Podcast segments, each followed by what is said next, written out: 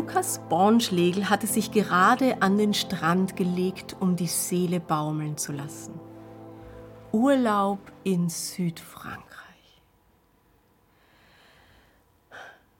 Hast du gelesen, was daheim los ist? Sein Freund zeigte ungläubig auf sein Handy. Bilder von der Flut im Ahrtal. Verschwundene Häuser, verzweifelte Menschen. Lukas gehörte zur freiwilligen Feuerwehrlöschgruppe Karweiler. Seine Lust am Sonnen war verflogen. Entschlossen packte der junge Mann seine Sachen und fuhr zurück. Das Ausmaß der Zerstörung war unglaublich, erinnert er sich. Es gab kein Wasser, keinen Strom. Lukas übernahm die Koordination für den Aufbau eines Versorgungscamps. Er organisierte einen Generator und einen Wassertank. Er stellte Duschen auf. Die Menschen weinten vor Dankbarkeit, als sie sich den Schlamm abwaschen konnten. Oder Strom für ihr Handy bekamen, um Verwandten mitzuteilen, ich lebe noch. Nach und nach baute Lukas gemeinsam mit Helfern auf einem ehemaligen Campingplatz ein kleines Dorf auf. Täglich gaben sie bis zu 1200 Mahlzeiten aus. Dazu kam ein Waschsalon und ein Werkzeugverleih. Am Freitag lief Kino für die Kinder.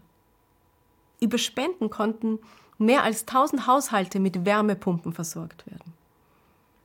Lukas selbst schlief diesen Herbst und Winter in einem Wohnwagen auf dem Dorfplatz. Meine Aufgabe ist erst erfüllt, sagt er, wenn dieses Camp nicht mehr benötigt wird.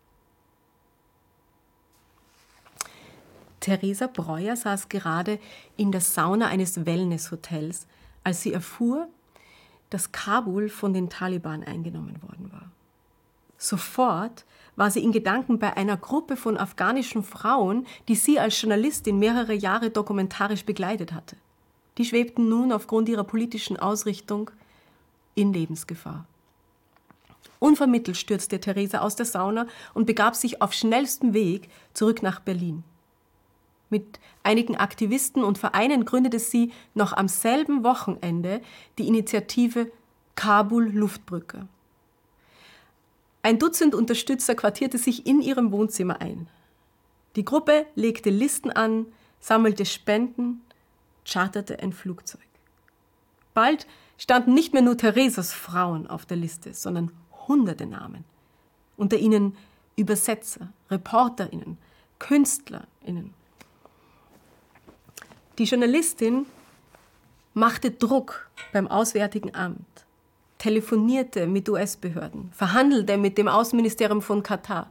Schließlich flog sie selbst nach Kabul. Als die deutsche Bundeswehr das Land längst verlassen hatte, gelang es Theresa noch, 189 Personen mit Hilfe der US-Luftwaffe zu evakuieren. Insgesamt brachte ihre Initiative mehr als 800 Menschen in Sicherheit. Mit 75 trat der Hamburger Chefarzt Peter Ostendorf seinen wohlverdienten Ruhestand an. Im selben Jahr eröffnete er eine Poliklinik, in der Menschen behandelt werden, die nicht krankenversichert sind. 55 Mediziner im Ruhestand hat er dafür um sich geschart. Dazu 20 Krankenpfleger, Dolmetscher und Sozialarbeiter. In seine Praxis ohne Grenzen kommen im Jahr ungefähr 6000 Patienten. Migranten ohne Papiere, aber auch deutsche Selbstständige, die keine Privatversicherung haben, seit sie pleite gegangen sind. Peter lässt auch aufwendige Operationen durchführen. Bei mir gibt es keine arme Medizin für arme Leute, sagt der mittlerweile 83-Jährige. Es gibt noch viele solcher Geschichten zu erzählen. Zum Beispiel von der 46-jährigen Yvonne Mohr, die in ihrer Freizeit am Telefon eines psychosozialen Dienstes sitzt, wo Pflegekräfte anrufen können, wenn sie mit ihren Kräften am Ende sind. Bei Yvonne können sie ihren Frust oder tragische Erlebnisse besprechen und zu professionellen Beratern weitergeleitet. Oder der 33-jährige Kickbox-Weltmeister Günne Artak aus Hannover, der Fußballschiedsrichter in der untersten Kreisliga wurde, als er hörte, dass die Gewalt unter den Spielern immer mehr zunimmt. Der Kraftprotz übernimmt jetzt Spiele, die keiner pfeifen will und sorgt dafür, dass sie nicht mit einem Polizeieinsatz enden. Mit unfairen Mannschaften führt er auch Coachings durch. Und so weiter. Was haben sie alle gemeinsam, diese Menschen? Sie verdienen nichts bei ihrem Einsatz. Sie investieren eine Menge Zeit und Kraft und tun es doch nicht für Geld und Ruhm. Was treibt sie an?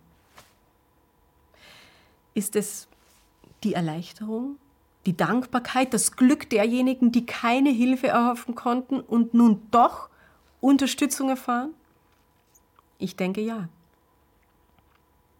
Haben Sie diese Erfahrung auch schon mal im kleineren Stil gemacht? Wenn man selbst gerade die Kraft hat, jemandem zu helfen und genau die Fähigkeiten besitzt, die dazu nötig sind, dann macht dieser Energieaufwand vollkommen Sinn. Er befriedigt uns ohne jede weitere Entschädigung. Warum ist das so? Ich glaube, es hat damit zu tun, dass das Leben in diesem Universum ursprünglich auf Gegenseitigkeit ausgerichtet war. Ein einziges Füreinander begründete das Dasein, sozusagen als das große Gesetz der Schöpfung. Der Apostel Paulus hinterließ uns als Erinnerung daran, folgende Lebensanweisung. Einer trage des anderen Last. So erfüllt ihr das Gesetz Christi. Das Gesetz unseres Planeten, das unseren Planeten vorantreibt, so vermittelt uns die Naturwissenschaft, heißt fressen und gefressen werden. Das Wort Gottes deutet darauf hin, dass es heißen sollte, tragen und getragen werden. Stellen wir uns vor, alle wären in dieses Prinzip mit eingeschlossen. Naja, ich habe keine Kontakte zum Auswärtigen Amt und keinerlei organisatorisches Talent. Ich bin auch kein Muskelpaket und ich könnte nie eine Klinik ins Leben rufen aber ich kann helfen, eine Wohnung neu auszumalen oder das Kind einer kranken Mutter hüten oder als Regisseurin für das Weihnachtsstück einspringen. Und wenn ich selbst mal voll eingedeckt bin und nichts mehr schaffe, dann kann ich dennoch im Gebet die Last eines anderen tragen. Und das macht zutiefst Sinn. 上班去了。